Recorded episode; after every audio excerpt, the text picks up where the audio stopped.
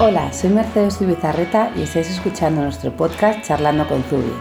En este podcast grabamos las conversaciones con gente a la que admiramos, amigos y conocidos, y en muchas ocasiones entre nosotras mismas sobre temas que nos interesan o mejor dicho nos apasionan. En esta ocasión tenemos con nosotros a Fernando Zaragoza, que es más conocido en redes sociales por lo que me sale de la cocina.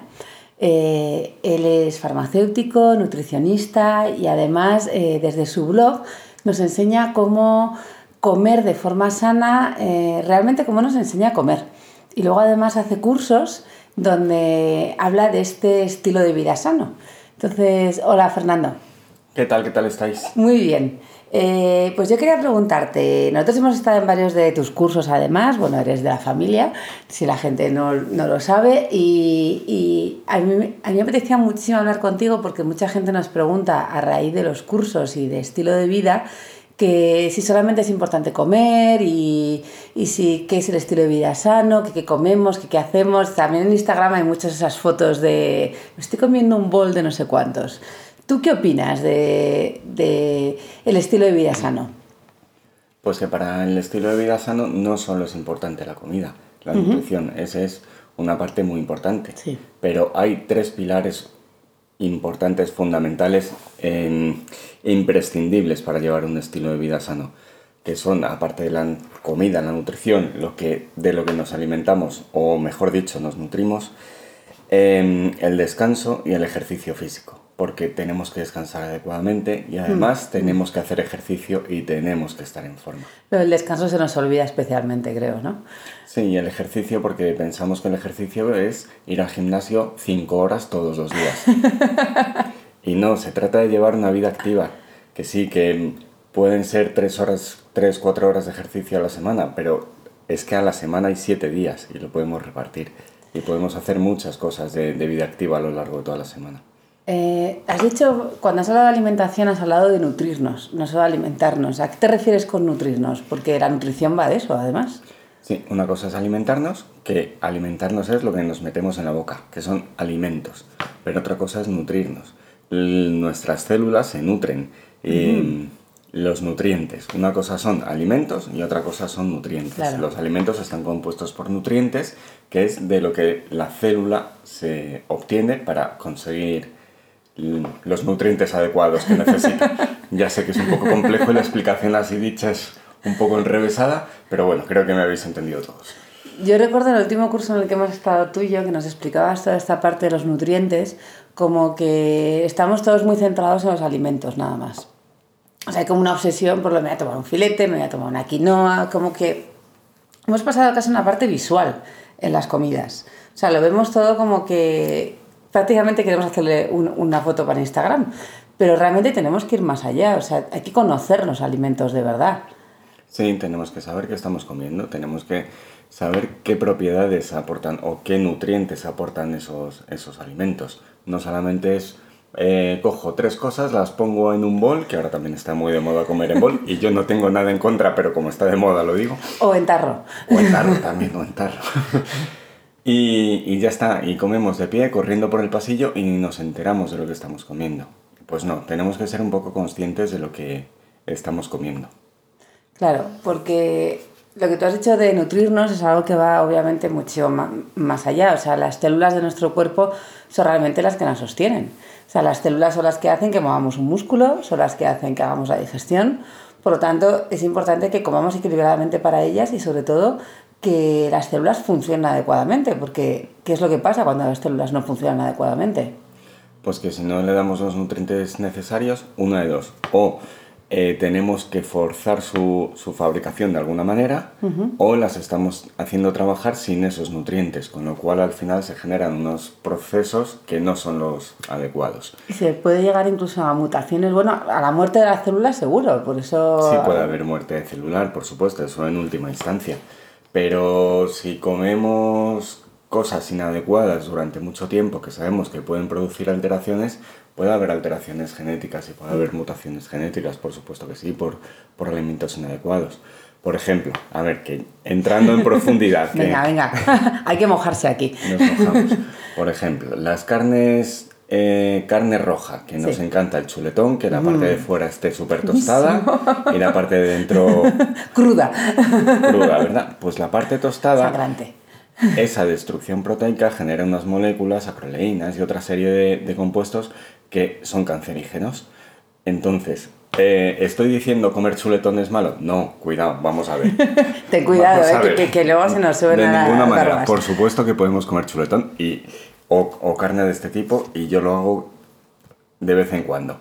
Pero es eso, de vez en cuando, no todos los días, porque si lo hacemos todos los días podemos llegar a producir estas alteraciones celulares. Todo está en llegar a, a, un equilibrio. No, no podemos llegar a los excesos, no, nos tenemos que quedar en el, en el equilibrio. Eh, yo lo que he descubierto últimamente es que tú ya sabes que soy muy friki, además, eh, eh, cuando hablo de alimentación, porque he visto que es muy importante para, para, el cuerpo. O sea, cuando aprendí un poco lo que tú has dicho de la nutrición en vez de pensar en la alimentación es cuando empecé a leer y, y te puedes volver muy loco leyendo. Sí, te puedes volver muy loco. Incluso en, en, la elección de alimentos que haces te puedes volver muy loco porque dices, yo eh, todo lo compro en el supermercado. Fenomenal. Pero la fruta no va a saber a nada, la verdura no va a saber a nada. Entonces ya cuando empiezas a leer y empiezas a, a entender de dónde vienen todos esos alimentos, dices, no, me voy a centrar más en alimentos nacionales. Y luego el siguiente paso es el eco. Bien, vale. Pero si nos volvemos ya locos del todo, ¿de verdad lo ecológico sabemos de dónde vienen esas semillas? ¿Esas semillas en origen de verdad que eran ecológicas? ¿O cómo es la tierra donde está creciendo esa fruta, esa verdura? Entonces, si nos queremos volver locos, nos podemos volver muy locos y vamos a dejar de comer cualquier cosa. Por lo tanto, vamos a ser razonables y que tenemos que comer.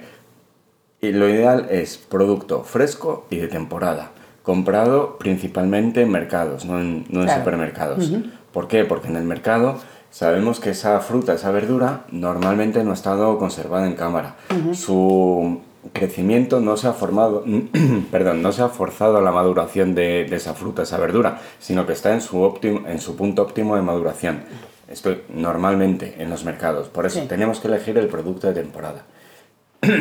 Claro, es que el otro día, te interrumpo, pero. Ah, El otro día en un curso me preguntaban, ¿pero hay pescado de temporada? Yo jamás me hubiera planteado que había pescado de temporada. Pues sí, hay pescado de temporada y, lo tendríamos que respetar también las, las, épocas de veda y las épocas de, captura.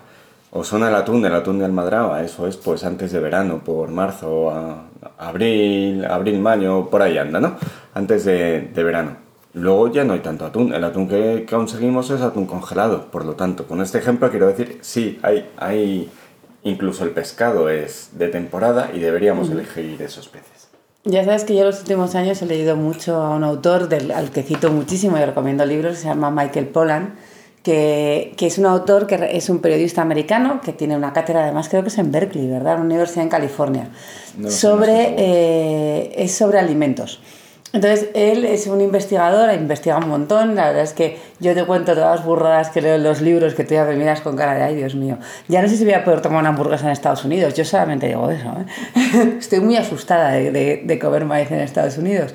Pero sobre todo, eh, una, cosa que él cuenta, y que a mí me parece muy interesante, también en el estilo de vida, es como nosotros hemos ido perdiendo el estilo de vida que tenían nuestros abuelos. En las casas se cocinaba, o sea, eh, la idea de la cocina era una idea que no era una cosa que ni que tuvieran que pensar, se hacía y punto. Con los años realmente hemos visto que nos podían dar alimentos procesados que nos hacían que ese tiempo que se tardaba en cocinar lo podíamos dedicar a otras cosas como a trabajar. Y una cosa como hablábamos el otro día con, con Clara Montoya de la productividad, realmente hemos llegado a meter tantas cosas en nuestro día que nuestro día ya no tiene 24 horas, tiene 32. Y lo que hemos sacado de nuestro día a día es la cocina. Es increíble que algo que es tan importante para nuestro cuerpo es lo que hayamos echado. Sí, porque tenemos una industria alimentaria que hace un marketing absolutamente fantástico. Y es impresionante el marketing y, nos hacen ver que metiendo una bandeja en el microondas durante un minuto podemos comer. Anda, pero si yo antes dedicaba hora y media para hacer la comida y ahora de repente dedico solamente un minuto. Tengo de repente una hora y 29 minutos para poder hacer otras cosas. Como ver una serie. Sí, por ejemplo. la última serie que en la tele. O mirar Instagram, o estar simplemente. Bueno, mirar al techo ya no lo hacemos, estamos todo el día con el teléfono en la mano. Pero todo ese tiempo lo, estamos, lo hemos sacado de la cocina y lo estamos dedicando a otras cosas. Por lo tanto, no estamos cocinando. Y lo enlazo con lo anterior, diciendo que todos esos alimentos que nos estamos metiendo en la boca no son productos frescos y de temporada, sino que a saber de dónde son, cuál es su origen. Incluso os hago la pregunta, ¿el queso ese de sándwich que compráis en el supermercado? no empecemos por ahí. ¿De verdad? Y la margarina. ¿De verdad es queso? ¿En serio pensáis que es queso? ¿O es un sucedáneo de queso? El queso de para hacer los sándwiches, hamburguesas o el queso en lonchas. No es queso. No es queso, evidentemente no es queso. Es grasa, ¿no? Michael Pollan dice una cosa muy interesante que es que no compres nunca nada que en su composición ponga que tiene más de tres ingredientes. Creo que es de cinco, pero que, no, bueno. que, no pueda leerlo un niño de tercero de primaria. Si un niño de tercero de primaria le dais un alimento y no es capaz de leer la lista de ingredientes y se traba, no lo compréis. No lo compréis porque significa que tiene... Eh, pues tiene muchos conservantes, tiene muchos aditivos para que ese producto, primero, se haya eh, fabricado, sí, fabricado, insisto, eh, de una manera que luego se pueda conservar durante mucho tiempo. ¿En qué cabeza cabe que el jamón de York pueda durar dos meses en la nevera? Cuéntamelo tú, que pues llevas el jamón de York. Si no le añades una serie de conservantes, una serie de, de, compuestos químicos para que esto pueda ocurrir, es imposible pensar. Coges una pata de cerdo mm. y tú métela dos meses en la nevera. ¿Al final está buena para comer? No, de ninguna manera. Por lo tanto, ha tenido que sufrir unos procesos químicos de transformación tan importantes que ya, bueno, pues considerarlo jamón es un poco... Sí, bien, pero Tú lo que cuentas siempre en tus cursos es que tenemos que volver un poco atrás a ser conscientes. O sea, realmente vamos a vivir muchos años, eh, pero muchos más que los que vivieron nuestros padres probablemente. estamos ya con una longevidad altísima. Sí, gracias a los avances en la medicina y en la farmacología hay nuevos fármacos cada vez más eficaces y la medicina, los avances de la medicina están haciendo que eh, nuestra esperanza de vida sea algo impensable hace simplemente 15 años que podemos llegar a esta esperanza de vida. Y los avances de aquí en adelante no son avances lineales, son avances exponenciales. Por cada año que pase, los avances van a multiplicar nuestra esperanza de vida. Entonces, ¿cómo no vamos a fijarnos en nuestras células? ¿Cómo no vamos a nutrirlas si esas células nos tienen que llevar hasta los 95 años? O más. O más. Entonces estamos hablando de no solamente, bueno, esas células y esos músculos tienen que llegarnos hasta los 95 años. Tenemos que llegar y estamos ahora pensando que muchos de nuestros abuelos murieron cuando tenían 75, 80 años y eran gente muy mayor. Y ahora estamos viendo que vamos a llegar a los 100 años una gran cantidad de la población y que tenemos que llegar sanos. O sea, realmente la opción de... sanos o de la mejor manera posible. De la mejor manera posible. O sea, la opción de un estilo de vida sano ya realmente no es planteable. Es una obligatoriedad casi. Sí, es algo que deberíamos cambiar. Vamos a ver, eh, una de las cosas que nos trajo la revolución industrial fue la industria alimentaria, que me parece fenomenal. Yo no estoy en contra, porque yo soy el primero que, que, se beneficia de ella. Y yo, por supuesto, que compro cosas en el supermercado. Compro jamón York y como jamón York. Yo no, no me he vuelto loco con esas cosas, pero no lo como todos los días, lo como de vez en cuando. Sin embargo... Por ejemplo, eh, ¿qué cosas no deberían... Bueno, realmente la industria alimentaria no es solamente ella, sino realmente los avances, el que la economía vaya mejor, el que todos tengamos más dinero para gastar, por ejemplo, en, en salir a cenar por ahí. Eso nos ha cambiado la forma de ver la comida. O sea, antes se comía en las casas, entonces de repente llegamos a que el tiempo libre, una cosa que no ocurría en la época de nuestros abuelos, los abuelos no tenían tiempo libre. La opción de, disfrutar del tiempo libre no existía. Y de repente nos encontramos con una gran cantidad de tiempo libre, dinero para tiempo libre, cosa que tampoco existía. Antes existían necesidades. Y de repente vamos a restaurantes y los restaurantes, claro, ¿qué nos ponen? Nos, nos ponen lujo. Bueno, te voy a contar una cosa, me voy a meter en un tema que a lo mejor levanta muchas ampollas. Eh, volviendo al tema de la revolución industrial, años 50, años 60. Los varones, los señores de la casa, iban a trabajar y tenían un trabajo por la mañana o incluso uno por la tarde para poder llevar todo el, salario. Me, y me, estoy empoderando por momentos. ¿eh? Y sus mujeres estaban normalmente en casa y eran las, las que se encargaban de cocinar. Sí. Afortunadamente, gracias a, a Dios, em, llegó la igualdad y entonces la mujer empezó a trabajar también fuera de casa. Hombres y mujeres. Hombres y mujeres fuera de casa, que es lo que debe ser y, es lo que debería ser siempre la igualdad entre el hombre y la mujer. Sí. Pero ¿cuál es el, problema que, nos ha traído? ¿Cuál es el daño colateral? Que la que cocinaba normalmente en las casas era la mujer. Si ahora la mujer está en el trabajo, no cocina nadie. Claro. Por lo tanto, la industria alimentaria ha conseguido ocupar o rellenar ese hueco trayéndonos toda esa serie de comida procesada. O sea, la industria alimentaria se ha convertido en nuestra madre. Claro. Hemos dejado de cocinar para comprar. Comprar toda esa comida del supermercado y meterla en el microondas y comernos. Además, es comida que nos recuerda cuando éramos pequeños en muchas situaciones. En muchas porque situaciones. todos comíamos una lasaña, o todos comíamos un filete empanado, o todos comíamos no sé, yo creo que en todas las casas la merluza rebozada. Claro. Pero que la merluza rebozada, ir al mercado a comprar la merluza, rebozarla, freír en los tamaños de casa que tenemos ahora, no es lo de antes. Y entonces, lo que está ocurriendo es que de repente ese traslado de información de, madres a hijos o de abuelos a nietos en el tema de la cocina se ha perdido. Ha llegado un momento en el que las madres no enseñan a cocinar a sus hijos porque están dejando de cocinar y segundo, no, no tienen tantísimos conocimientos como sus madres o, abuelas. Claro. Por lo tanto, cuando nos enfrentamos a voy a freír un filete, voy a planchar un filete, ¿y cómo lo hago? ¿Cuánto aceite hace falta? Sí. ¿Qué hago con el aceite después? Que eso también. Levantas el teléfono, mamá, ¿y cómo se hacía esto? Eh, pues no lo sé, pregúntale a tu abuela. Ya, bueno, pues entonces, ¿qué hacemos? Llamamos Telepizza y se soluciona la historia. Por lo tanto, em, tenemos que empezar a, a plantearnos... El volver a tomar el control. Exacto, esas. O sea, y, lo que te decía yo antes, por ejemplo, de los restaurantes, ese momento en el cual nos hemos acostumbrado a la comida de restaurante y sé que hay una cosa que tú siempre cuentas en los cursos respecto a las cantidades. La comida de restaurante nos ha mal educado. Sí, completamente porque pensamos que la ración que comemos en el restaurante es la ración adecuada. Y no, muchísimo menos, es, mucho, mm. es bastante menos lo que deberíamos comer. Y a medida que vamos cumpliendo años, desgraciadamente, ¿Menos aún? necesidades nutricionales disminuyen.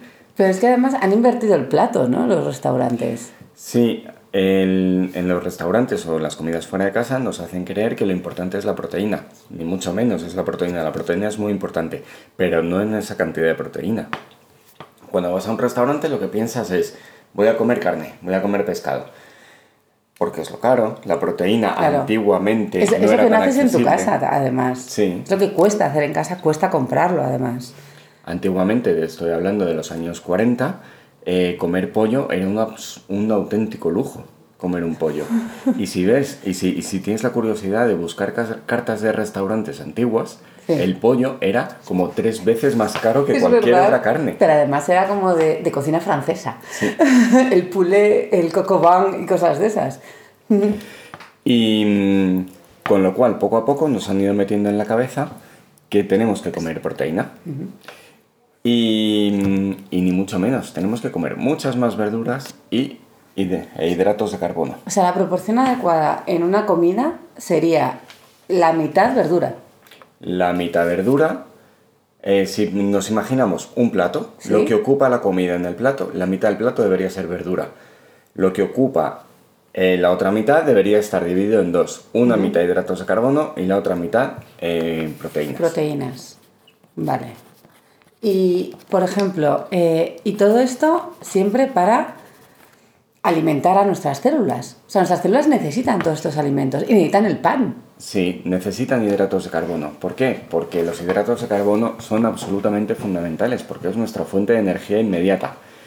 Sin esos hidratos de carbono, nuestras células necesitan obtener la energía de otros sitios, por ejemplo, destruyendo músculo, que, que también se obtiene energía destruyendo músculo, o destruyendo grasa.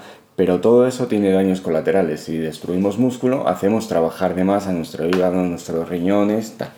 Y si destruimos más grasa de la que podemos asimilar sin hidratos de carbono, aumentan nuestros cuerpos cetónicos y entonces entramos en una situación de, de cetosis y bueno, una serie de problemas. Pero no se supone que hay unas dietas buenísimas que nos restringen justamente eso para entrar en ese... En esa cetosis. Sí. Sí, pero, pero no es nada adecuado. Porque esa cetosis lo que hace...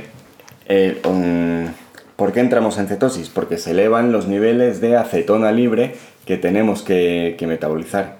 Acetona, sí, he dicho acetona como el esmalte de... el quita esmalte, lo que lo, para quitar el, esmalte de, las uñas. Pues esa acetona libre en elevadas cantidades no deja de ser tóxico, por lo tanto no es bueno para, para nuestro organismo, para nuestras células.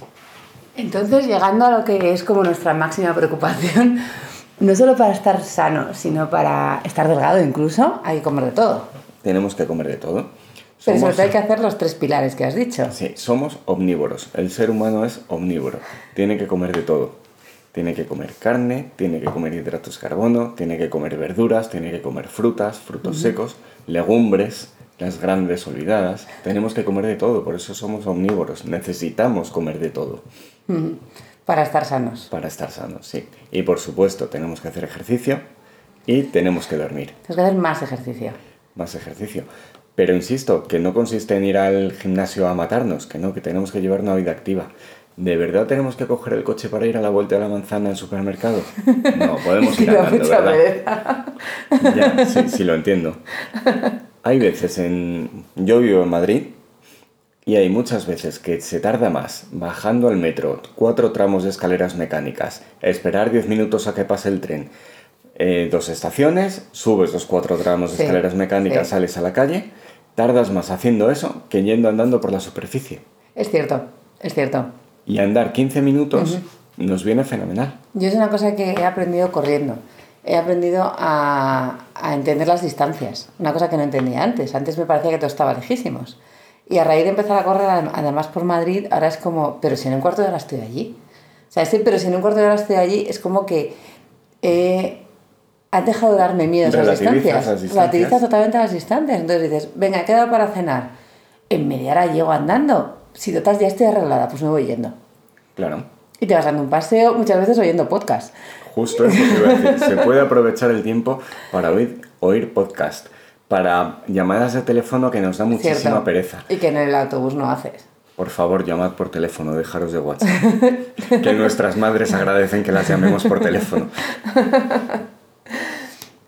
Vale, al final eh, creo que está muy claro. Es lo mismo que dices en tus cursos y es lo que queríamos contar a todos nuestros seguidores de los podcasts. Eh, al final lo importante es tener una vida sana. Pero lo importante es tener una vida sana, como tú bien dices, no a nivel solamente de cómo bien y qué bonito es esto, sino aquí hay una vida sana a nivel celular. Nuestro cuerpo tiene que estar sano para que no se nos caiga el pelo, tengamos buena cara. Luego, además, con las cremas que nos recomienda Chris Mitre, pues estamos ya muchísimo mejor. Pero si realmente todo viene de dentro. Desde el momento que hay una ciencia, vamos a llamarlo así, que, que es la nutricosmética, que es la cosmética de lo que habla Chris Mitre, junto con la nutrición. Si unes las dos cosas, consigues una piel maravillosa. Y duermes ocho horas. Y durmiendo ocho horas. Como dicen todas las modelos. ¿Cuál es el secreto de tu éxito? Dormir ocho horas diarias y hacer ejercicio. Pues nada, eh, muchísimas gracias por contarnos todo esto. Eso mismo lo cuentas en tus cursos, aunque tus cursos vas un poco más allá. Sí, sí, por supuesto, aquí lo he dicho todo muy superficialmente y... Explicas cada uno de los alimentos, luego además los haces con, con The Good Food Company, con Kate y Patty, que además hacen recetas, cocináis allí en directo para enseñar un poco más, porque además es una de las que más asusta, yo creo.